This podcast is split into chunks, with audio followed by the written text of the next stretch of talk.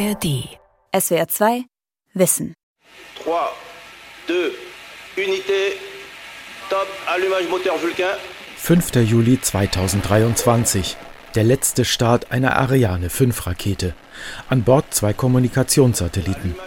Nach 27 Jahren mustert die Europäische Raumfahrtagentur ESA ihr Flaggschiff aus. 117 Mal ist die Ariane 5 geflogen, nur zwei Starts sind gescheitert. Der letzte Fehlstart liegt über 20 Jahre zurück. Die Ariane 5 war die zuverlässigste Rakete auf dem kommerziellen Satellitenmarkt und über viele Jahre auch die am häufigsten genutzte. Doch diese Erfolgsgeschichte ist zu Ende. Derzeit hat Europa keinen eigenen Zugang zum Weltall mehr.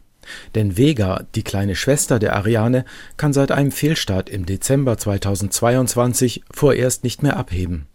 Russische Sojus-Raketen, die 27 Mal im europäischen Auftrag ins All flogen, dürfen seit dem Krieg gegen die Ukraine nicht mehr vom europäischen Raumfahrtbahnhof in Französisch-Guayana starten.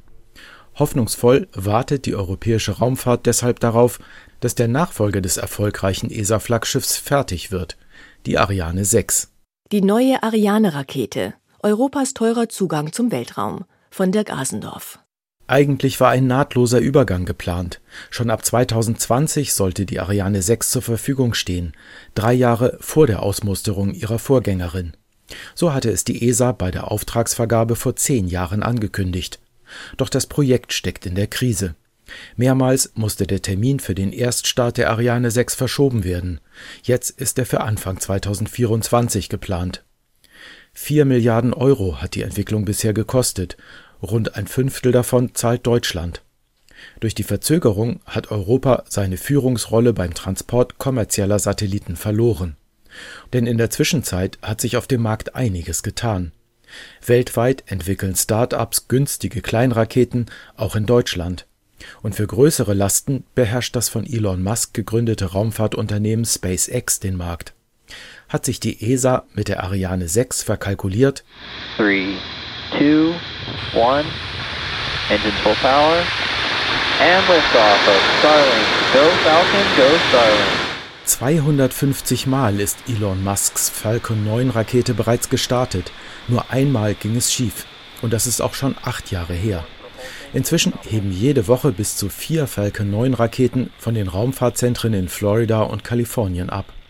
Zum Vergleich, die Ariane 5 hat es in ihren besten Zeiten auf sieben Starts gebracht aber nicht pro Woche, sondern im Jahr.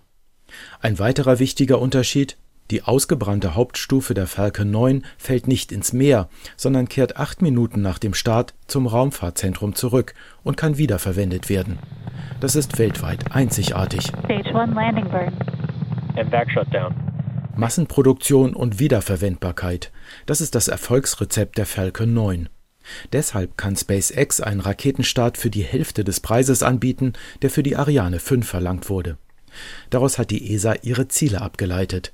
Doppelt so viele Starts für die Hälfte der Kosten. Mit dieser Vorgabe soll die Ariane 6 konkurrenzfähig werden. Das werde man trotz der jahrelangen Verzögerung auch fast erreichen, versichert Pierre Godard, Deutschlandchef der Ariane Group. Das deutsch-französische Unternehmen ist der Hauptauftragnehmer für Entwicklung und Bau der neuen Rakete. Wir müssen die Kosten senken äh, und wir haben gesagt, und das werden wir einhalten, dass Ariane 6 40 Prozent günstiger wird als Ariane 5. Wir haben ein Spitzenprodukt, wir haben Spitzentechnologien und wir sind extrem zuverlässig. Wir sollen nicht als Europäer zu bescheiden sein. Wir sind manchmal ein bisschen zu zurückhaltend. Unsere Rakete ist auch cool. Ja, wir haben auch eine coole Rakete. Die Falcon-Raketen von SpaceX werden an einem Ort sowohl entwickelt als auch gebaut. Dort in einem riesigen Industriekomplex bei Los Angeles befindet sich zugleich das Kontrollzentrum. Das spart Wege, Zeit und Kosten. Die ESA ist ein Nachteil. Sie muss alle Mitgliedstaaten im Verhältnis ihres finanziellen Beitrags an den Industrieaufträgen beteiligen. Geo-Return heißt dieses Prinzip. Es wird schon lange kritisiert denn es verkompliziert den hochkomplexen Raketenbau zusätzlich. 600 Zulieferunternehmen sind am Bau der Ariane 6 beteiligt. Die Feststoffbooster kommen aus Italien, die Hauptstufe wird in Le Mureau bei Paris gebaut und die Oberstufe in Bremen. Die Endmontage aller Komponenten wiederum findet weit von Europa entfernt statt, im südamerikanischen Kourou. 63 Meter ragt die Rakete am Ende in die Höhe. Unten die Hauptstufe, an der Seite zwei oder vier Booster für zusätzlichen Schub. Ganz oben die Nutzlast und dazwischen das technisch anspruchsvollste Teil, die Oberstufe. Hier wird sie gebaut. 2019 hat die Ariane Group dafür neben dem Bremer Flughafen eine große Halle gebaut. 21 Meter hoch. Wer sie betreten will, muss sich erstmal umziehen. Denn Straßendreck ist ein großer Feind der Raumfahrttechnik, warnt Hanno Zeiler. Er ist hier der Produktionsleiter. Wir nehmen mal den Flüssig-Sauerstofftank. Sauerstoff in Verbindung mit organischen Materialien ist hochexplosiv. Das heißt, wir müssen sicherstellen, dass in diesem Tank kein kleinstes Teil von organischem Material drin ist. Erstmal sind die Teile, die ankommen, vorher gereinigt und eingeschweißt. Dann integrieren wir sie dann machen wir nochmal einen Reinigungsprozess, um wirklich sicher zu sein, dass das alles weg ist. Und dann werden die hermetisch abgeriegelt. Dann werden die Deckel drauf gemacht, die werden bedrückt, sodass auch nichts rein kann mehr. Und damit stellen wir sicher, dass die Systeme sauber sind. Beim Start wird eine Rakete extrem belastet. Schon der kleinste Fehler kann zum Absturz führen.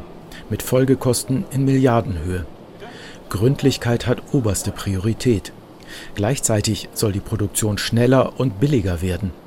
Beim Bau der Ariane 5 war die Arbeit organisiert wie in einer Manufaktur, jede Oberstufe eine Einzelfertigung.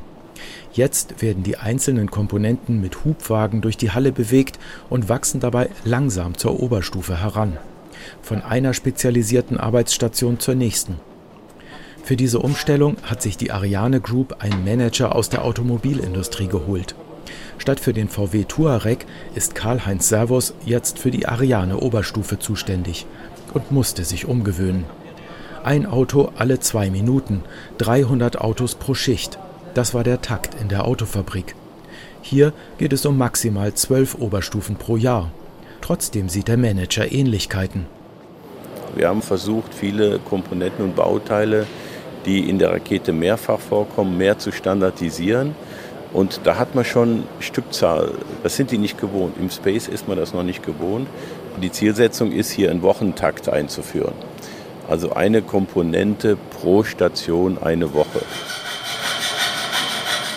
Die Oberstufe der Ariane 6 besitzt zwei Treibstofftanks, je einen für flüssigen Sauerstoff und Wasserstoff. Beide werden am sogenannten Hochzeitsstand von einem Hallenkran über der Triebwerksaufhängung justiert und verschraubt. Solche Abläufe sind automatisiert. Die gesamte Halle und alle Werkzeugmaschinen sind nagelneu. Trotzdem blickt Karl-Heinz Servus manchmal neidisch auf den Konkurrenten in Kalifornien. SpaceX, die arbeiten mit amerikanischen Beschäftigungsmethoden. Das heißt, äh, die sind sehr viel flexibler im Auf- und Abbau von Personal. Die haben nicht das Thema viele Länder, also wir haben ja 13 Staaten, die beteiligt sind. Und jeder Staat hat andere Vorschriften für Arbeitsrecht, Mitbestimmung oder Arbeitsschutz. Zu viele Köche verderben schon den Brei. Also eine Reduktion auf weniger Partner wäre vielleicht sinnvoll und an vielen Stellen ist da vielleicht noch Luft drin. Und die werden wir jetzt sukzessive rausholen müssen. Die neue Ariane 6 soll bei ihrem ersten Start sieben Kleinsatelliten gleichzeitig ins All bringen und an verschiedenen Stellen aussetzen. Kleinsatelliten sind der größte Wachstumstreiber der Raumfahrtindustrie. Durch eine Neukonstruktion des Ariane-Triebwerks könnten Dutzende davon mit einer einzigen Rakete ins All befördert werden.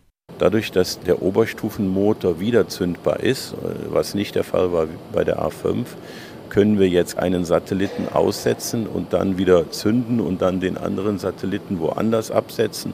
Das sind natürlich Sachen auch für Konstellationen, die eine ganz andere Möglichkeit bieten. Zu einer solchen Konstellation gehören Dutzende, Hunderte oder gar Zehntausende Kleinsatelliten, die zusammen für weltweite Kommunikation oder Navigation sorgen.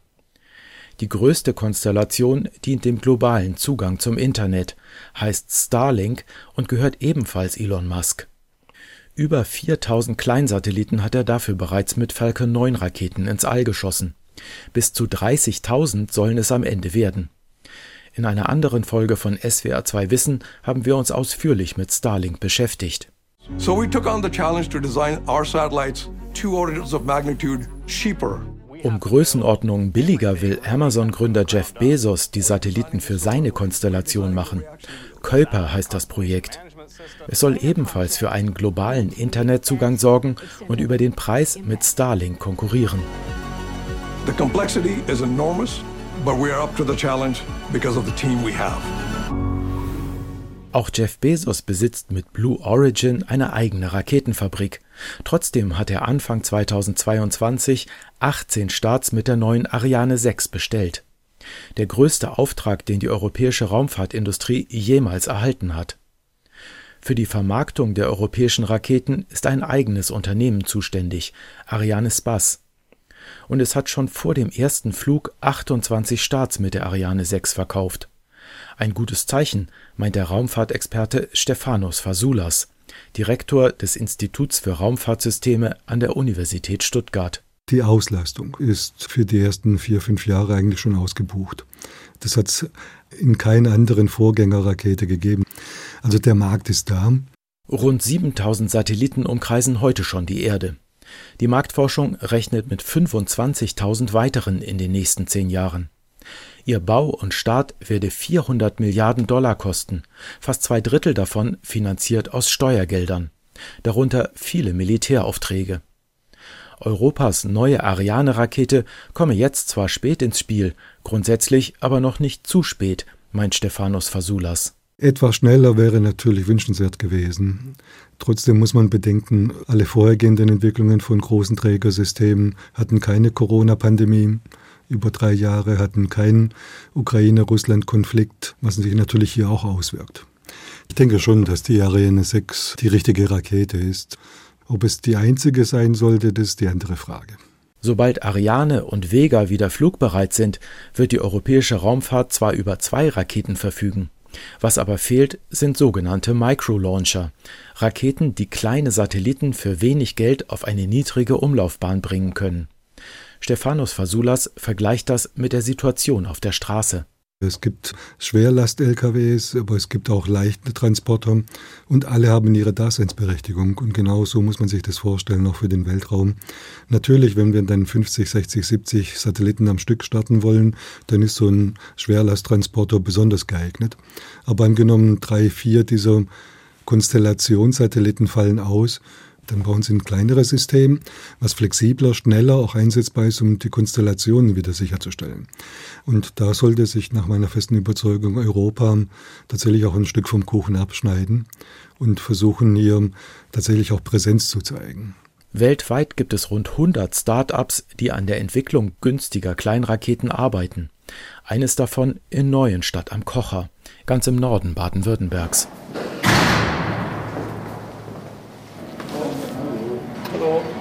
Hallo. Um diese Halle zu betreten, ist keine Schutzkleidung nötig. Statt mit flüssigem Wasserstoff soll die Rakete des Start-ups High Impulse nämlich mit Kerzenwachs angetrieben werden, einem ungefährlichen Treibstoff. Christian Schmierer hat die Firma mitgegründet. Hier in der Halle, da bauen wir unsere Raketentriebwerke selber. Da hinten sehen Sie den Schmelzapparat, um unsere Paraffintreibstoffe zu schmelzen und zu mischen. Es wird dann in Form gegossen und dann quasi da hinten sehen Sie die Wickelmaschine, wo dann mit Faserverbund Werkstoffen das Triebwerk geformt wird. Unser Triebwerk brennt von innen nach außen, also nicht wie eine Kerze von oben nach unten, sondern von innen nach außen. Und der Sauerstoff wird auf der einen Seite eingespritzt, vermischt sich dann über die Länge der Brennkammer mit dem Kerzenwachs und zum Schluss wird es verbrannt und durch die Düse expandiert, um dann eben den Schub zu erzeugen. Der Sauerstoff wird erst auf der Startrampe in die kleine Rakete gepumpt. Vorher stellt die Paraffinfüllung keine Gefahr dar. Anders als bei der Ariane 6, der zwei oder vier Feststoffbooster den Hauptschub verleihen sollen. Ähnlich wie eine Silvesterrakete oder ein Böller. Und deshalb sind sie auch dementsprechend äh, gefährlich, weil sie explosiv sind. Gefährlich äh, in, im Betrieb, aber auch in der Lagerung und natürlich auch in den Sicherheitsvorkehrungen spiegelt sich das wieder. Ähm, alles wird viel teurer mit Feststoffraketen als mit Kerzenwachs. Und noch etwas spreche für den Treibstoff Paraffin, seine Umweltverträglichkeit. Zwar entsteht auch bei der Verbrennung von Paraffin CO2, Umweltgifte werden aber nicht freigesetzt. Feststoffraketen haben in ihrem Abgasstrahl auch toxische Materialien, Metalloxide, weil Metallzusätze im Brennstoff vorhanden sind. Unsere Raketen sind natürlich nochmal extra umweltfreundlicher. Selbst bei einer Katastrophe, bei einem Absturz der Rakete, ähm, gibt es keine Umweltverschmutzung durch den Brennstoff. High Impulse will seine Raketen vom Saxavord Spaceport im äußersten Norden der britischen Shetlandinseln starten. Das ist eine von rund einem Dutzend Startrampen für Kleinraketen, die derzeit in Europa geplant sind oder bereits gebaut werden. Vom nordschwedischen Kiruna bis zu den Kanaren. Ein Industriekonsortium unter Führung des zweitgrößten deutschen Raumfahrtunternehmens OHB will Kleinraketen sogar von einem Spezialschiff im deutschen Hoheitsgebiet der Nordsee aus starten. So we are here on Ion 6 launch pad and here you can see the exhaust gas auch die Ariane 6 soll von einer nagelneuen Startrampe abheben. Schon vor sieben Jahren wurde dafür der Regenwald auf einem großen Areal im Norden des europäischen Raumfahrtbahnhofs gerodet. Der liegt im südamerikanischen Kourou und damit in der Nähe des Äquators. Das hat den Vorteil, dass eine Rakete beim Start Richtung Osten einen zusätzlichen Anschub durch die Erdrotation bekommt. Das hilft sowohl bei interplanetaren Missionen als auch, wenn große geostationäre Fernsehsatelliten in die Erdumlaufbahn gebracht werden. Für die Startrampe in Kourou musste eine 28 Meter tiefe Grube ausgebaggert und mit sehr viel Beton wieder aufgefüllt werden. Ein künstlicher See soll das nötige Kühlwasser für den Start liefern, erklärt der Bauleiter Frédéric Munoz. Everything is underground with tunnels das Abgas leiten wir durch Tunnel nach Norden und Süden ab und kühlen es mit Wasser. Außerdem brauchen wir Wasser, um die Rakete und ihre Nutzlast vor übermäßigen Vibrationen zu schützen. So there's two types of deluge. Der Neubau der Startrampe war nötig, weil die Ariane 6 gute 12 Meter höher und 80 Tonnen schwerer ist als ihre Vorgängerin. Im Juli 2022 stand erstmals eine komplett montierte Ariane 6 Rakete auf der neuen Startrampe. Ein Jahr später wurde sie mit minus 253 Grad kaltem Wasserstoff und kaum weniger kaltem Flüssigsauerstoff betankt. Der Countdown lief, musste aber ein paar Sekunden vor der Zündung des Haupttriebwerks abgebrochen werden. Einer von sehr vielen Sensoren hatte eine Abweichung von den erwarteten Werten gemeldet. Das stellte sich später zwar als Fehlalarm heraus, doch die ESA musste vorerst auf die herbeigesehnten Bilder einer dampfenden Rakete auf der Startrampe verzichten ein Start war allerdings sowieso nicht vorgesehen. Der erste Zusammenbau einer Ariane 6 diente nur dazu, alle Abläufe bis zum Countdown einzuüben. Bevor eine neue Rakete erstmals abheben kann, muss sie sehr viele solcher Tests durchlaufen. Zurück in Deutschland. Das neu entwickelte Triebwerk der Ariane 6 wurde erstmals hier gezündet, in Lampolzhausen bei Heilbronn am Institut für Raumfahrtantriebe des Deutschen Zentrums für Luft- und Raumfahrt. Das weitläufige Areal erstreckt sich über einen bewaldeten Berghang. P5 heißt der Stahlturm, neben dem, wie auf einer echten Startrampe, eine der in Bremen gebauten Oberstufen der neuen Ariane-Rakete steht. Sven Dietershagen ist bei Ariane Group für die Durchführung der Tests zuständig. Auf unserer Höhe, wo wir hier stehen, ist der Sauerstofftank. Und da oben drüber, man sieht diese Wulst, alles was da drüber ist, ist Wasserstofftank. Hier in der Zwischenstruktur, da haben wir die ganzen Onboard-Computer und alle Steuereinheiten. Jedes Triebwerk muss vor der Auslieferung nach Kourou hier mindestens einmal getestet werden. Anja Frank ist die Chefin der Anlage. Die Oberstufe steht beim Test, so wie sie auch auf der Rakete steht. Und das Triebwerk feuert nach unten. Da haben wir dann ein Abgasleitsystem. Das heißt, das, was das Triebwerk an heißem Wasserdampf ausspuckt, das äh, leiten wir dann auch entsprechend weg vom Prüfstand.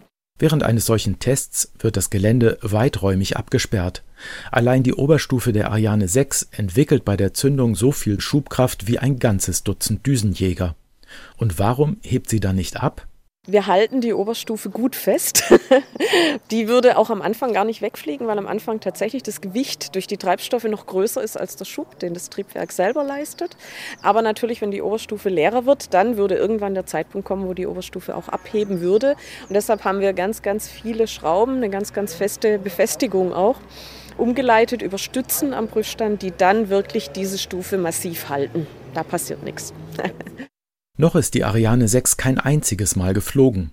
Doch schon jetzt ist klar, Wenn sie das erste Mal startet, wird Europas neue Rakete schon nicht mehr auf dem neuesten Stand der Technik stehen. Eine Folge der jahrelangen Verzögerung. Deshalb arbeiten die Ingenieure der Ariane Group schon vor dem Erststart an ihrer Weiterentwicklung. Sven Rakas ist im Bremer Ariane-Werk für die Zukunftsprojekte zuständig. Da gibt es zum Beispiel die Astris Kickstage. Das ist so eine kleine zusätzliche Oberstufe, um im Orbit noch flexibler zu sein. Das wäre eine dritte Stufe. Auch für die Konstruktion der normalen Oberstufe gibt es neue Ideen. Statt aus Aluminium und Titan sollen die Tanks für Wasserstoff und Sauerstoff künftig aus einem Kohlenfaserverbundwerkstoff gefertigt werden. Carbon ist leichter als Metall. Mit dem eingesparten Gewicht könnte die Ariane 6 zusätzliche zwei Tonnen Nutzlast ins All befördern. Die neue Oberstufe wäre womöglich sogar wiederverwendbar denn ihr geringeres Gewicht macht es einfacher, sie kontrolliert zur Erdoberfläche zurückzubringen.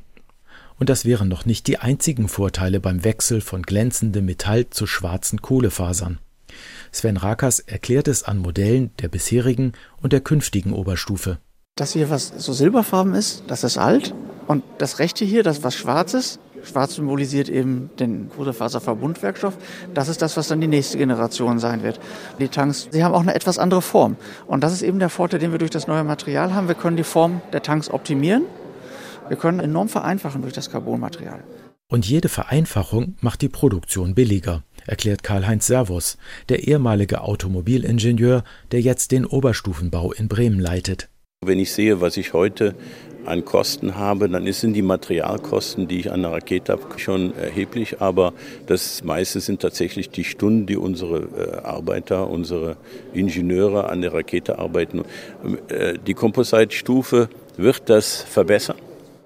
Nach 25 Jahren Ariane 5 ein Abschied, ein Neuanfang, ein bisschen Wehmut, ein bisschen Tränchen, ein bisschen schöne Geschichten, ein bisschen äh, ja, einmal nochmal nachdenken, was hat das Ganze gebracht, was hat diese, diese Rakete mit euch gemacht, mit uns gemacht. Dezember 2022, kurz vor Weihnachten. Die Belegschaft des Bremer Werks hat sich zur Verabschiedung der letzten Ariane 5 Oberstufe versammelt. Es gibt Glühwein, Bratwurst und auf der Bühne sentimentale Ansprachen. Ich kenne tatsächlich viele, ich war mit Jens vor 25 Jahren im Crew zusammen, als junge Menschen waren wir ja noch. Also viele, viele, viele. Viele der versammelten Ingenieure und Techniker haben ihr gesamtes Berufsleben mit dem Bau von Ariane-Oberstufen verbracht. Auch Wolfgang Scholz. Der Werkzeugmachermeister war von 1978 bis 2016 dabei zuletzt als Chef von 50 Mitarbeitern und Mitarbeiterinnen. Ich habe da besonders großen Wert drauf gelegt, dass wir Frauen bekamen. Und zwar äh, eignen sich Frauen für bestimmte Arbeiten eigentlich viel besser als Männer, weil die ausdauernder sind und ich sag mal filigraner in der Arbeit. Und zwar insbesondere dann, wenn es um Elektrotechnik geht. Bei mir kamen die ersten vier Frauen mit rein, hat viel Ruhe reingebracht ins Team. Ne, die Jungs, die haben sich dann äh, ordentlich benommen, sage ich mal, und das, das war ganz gut. Seit sieben Jahren ist Wolfgang Scholz in Rente.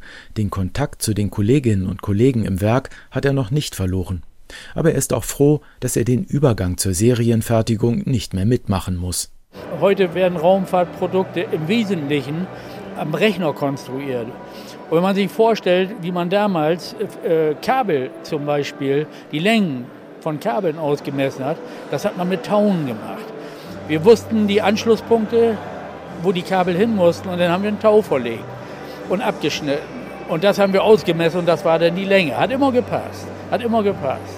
Besondere Ariane-Starts wurden für die Beschäftigten im Bremer Werk immer live aus Kourou auf eine Großbildleinwand übertragen. 2002 beim Start von Envisat, dem größten jemals auf eine Umlaufbahn geschickten Umweltsatelliten. 2004 beim Start der Rosetta-Mission mit der späteren Landung auf dem Kometen Churyumov-Gerasimenko. Ab 2008 beim Start mehrerer Versorgungsflüge zur Internationalen Raumstation, 2018 beim Start der Bepi-Colombo-Sonde zum Merkur, 2022 beim Start des James Webb Space Telescope, der teuersten wissenschaftlichen Weltraummission, die es je gab und schließlich im April 2023 beim Start der JUICE-Sonde zum Jupiter. Live hat die Belegschaft auch die Fehlschläge miterlebt. 1996 beim gescheiterten Erststart der Ariane 5 und 2002 die Explosion einer neuen, leistungsstärkeren Version. Wenn ein Auto ein Motorproblem hat, bleibt es stehen. Macht aber nichts. Da ruft man den Pannendienst und es geht irgendwann weiter. Und äh, bei Flugzeugen sieht das schon schlechter aus. Aber runter kriegt man sie in der Regel auch noch heil. Aber bei Raketen hat man keine Chance. Absolut null Chance. Ein dünnes Metallröhrchen, durch das der minus 253 Grad kalte Wasserstoff ins Triebwerk eingespritzt wird, war 2002 geplatzt. Die Rakete kam von ihrer Bahn ab und musste drei Minuten nach dem Start gesprengt werden. Kleine Ursache, große Wirkung. Mehr als zwei Jahre haben Fehlersuche und Neukonstruktion des Haupttriebwerks anschließend gedauert und fast eine Milliarde Euro gekostet. Es gibt eine schöne Statistik, äh, was den Anzahl der Fehlschläge angeht. Die ist tatsächlich proportional zur Wurzel der Starts dividiert durch Anzahl der Starts. Ist die Zahl der Starts genau 1, würde sich nach dieser Rechnung genau ein Fehlstart ergeben, rechnet der Raumfahrtexperte Stefanos Fosoulas von der Uni Stuttgart vor. Das heißt, wenn der Erststart ist, ist die Wahrscheinlichkeit, dass es schief geht, bei 100 Prozent. Er meint das als Witz. Doch tatsächlich geht ein Drittel aller Erststarts neu entwickelter Raketen komplett schief. Bei einem weiteren Drittel gibt es größere Probleme. Und nur ein Drittel verläuft wie geplant. Guy Pilchen weiß das. Er ist der Programmmanager der Ariane 6 Entwicklung bei der Europäischen Raumfahrtagentur ESA. It is true that uh, the risk are es stimmt schon, das Risiko ist beim Erststart am größten. Manche Dinge können wir am Boden einfach nicht testen, wir müssen sie simulieren. Aber am wichtigsten ist es, aus Fehlern zu lernen, die Ursachen gründlich aufzuklären und das Design und das Management entsprechend zu ändern. So haben wir es in der Vergangenheit gemacht und so sollten wir weiter vorgehen. Und wir müssen bescheiden bleiben, denn wir arbeiten auf einem Hochrisikogebiet. And remain modest, because it is a critical domain. Die Marktführerschaft für kommerzielle Satellitenstarts wird die neue Ariane-Rakete sicherlich nicht wieder erreichen. Dafür ist New Space zu stark. So werden die von US-Milliardären und Start-ups gegründeten Raumfahrtunternehmen gerne bezeichnet. Doch auf einen eigenen Zugang zum All wird Europa schon aus sicherheitsstrategischen Gründen nicht verzichten. Auch im Konfliktfall sollen europäische Satelliten jederzeit starten können. Zu viel hängt heute von zuverlässiger Navigation, Kommunikation, Erd und Wetterbeobachtung ab.